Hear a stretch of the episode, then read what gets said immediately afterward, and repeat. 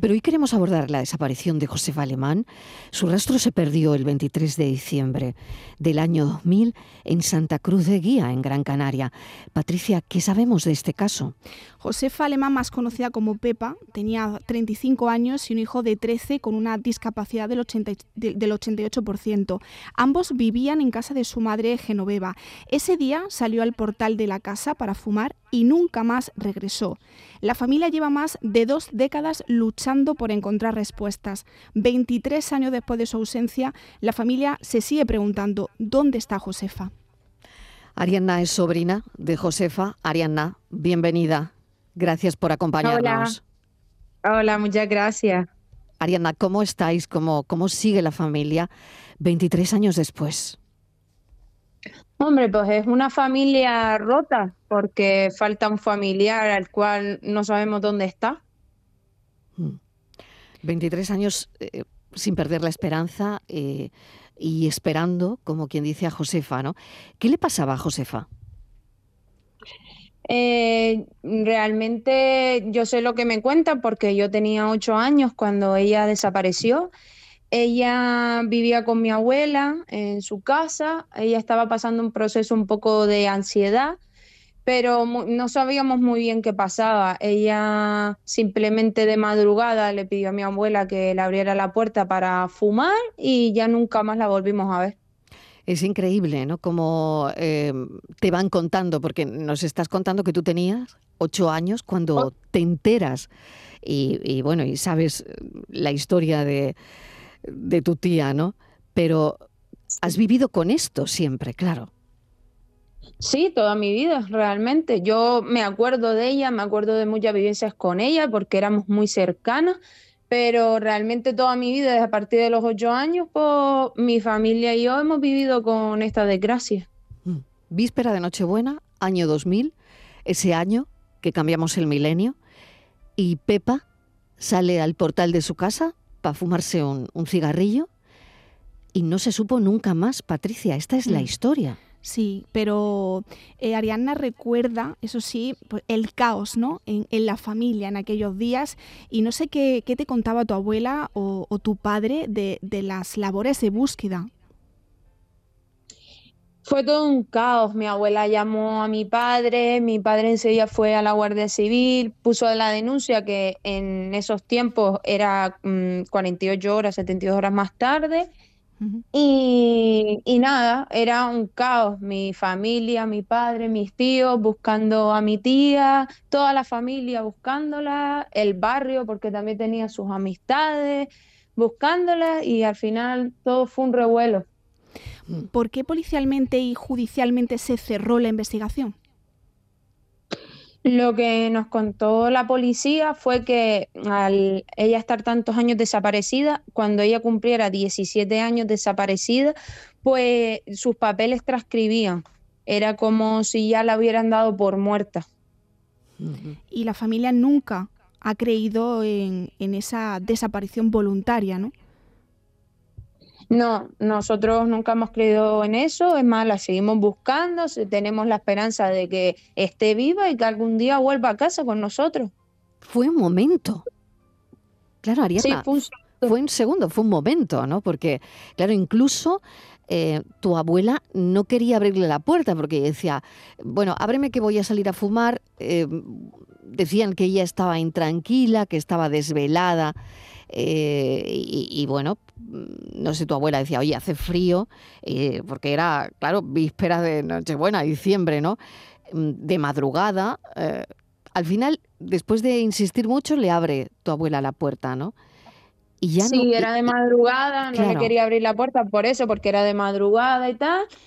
Ella estuvo con ella ahí en la puerta, pero en un momento se despistó, entró y cuando volvió a salir en un segundo ya ella no estaba. La ausencia marcó, eh, Arianda, de manera importante a toda la familia, pero en especial a tu abuela, porque ella murió hace cinco años y, murió sin saber lo que le pasó a su hija. Sí, marcó todo. Ya las navidades no eran lo mismo, en casa no se celebraban las navidades. Y para una madre que se desaparezca a su hija, pues claro, a ella le marcó mucho más que a todos, porque es su hija. Hmm. Desaparece tu mm. primo eh, tu, tía, eh, tu, tía, perdón, eh, tu primo se, bueno, se queda con, tu abuela, fallece tu abuela y ahora está viviendo con, vosotros, ¿no? Sí, el, mi padre tiene su tutela legal. Sí. ¿Y tu primo se acuerda de ella? Él no habla porque él tiene retraso psicomotor y retraso del habla, pero la única palabra que pronuncia es mamá y cada vez que ve tanto la foto de su madre como la foto de mi abuela, la llama. Mm, las batidas no tuvieron éxito, la de la policía pues eh, tampoco. Yo no sé si trataron de reconstruir sus pasos o no, Ariana, si, si no sé si faltó algo o, alguna zona por batir, no lo sé. ¿Qué sensación tienes tú sobre esto? Y luego, claro, eh, no había nadie en la calle, realmente ningún testigo que pudiese ver nada, ¿no? No, nadie la vio, claro, era de madrugada, eh, nadie la vio. Yo Mm, mi percepción es que no se buscó lo suficiente. Si es verdad que estuvieron al principio, los primeros meses, buscando en los barrancos y tal, pero yo creo que por parte policial no hicieron lo suficiente. Claro. Luego al final también, eh, Arianda, eh, bueno, lo que es vivir con esto, ¿no?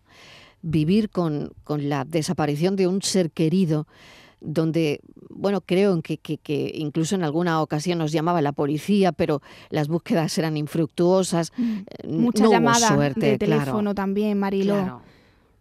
Sí. Muchas llamadas. Es muy duro. Solo alguien que vive lo mismo puede saber el dolor que es, porque es un, no es un dolor de un rato, es un dolor diario que tu familiar no está en tu casa y no sabe si está bien, si está mal, qué le pasa, qué no le pasa, que no sabes nada.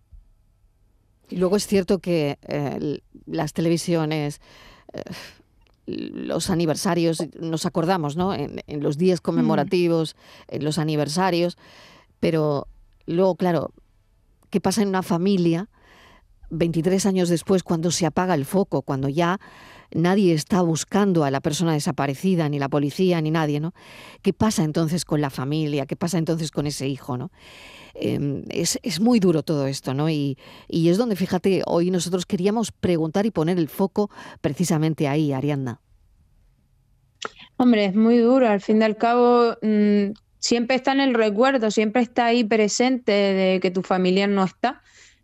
Lo que pasa es que uno tiene que seguir buscándola, pero tiene que seguir con su vida también. Tenemos que trabajar y seguir.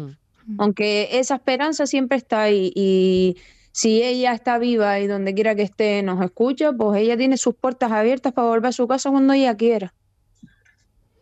Porque además la familia siempre ha pensado que, nunca podía haberse ido eh, por su propia voluntad porque tenía a su hijo. Ella nunca dejaría sola a su hijo.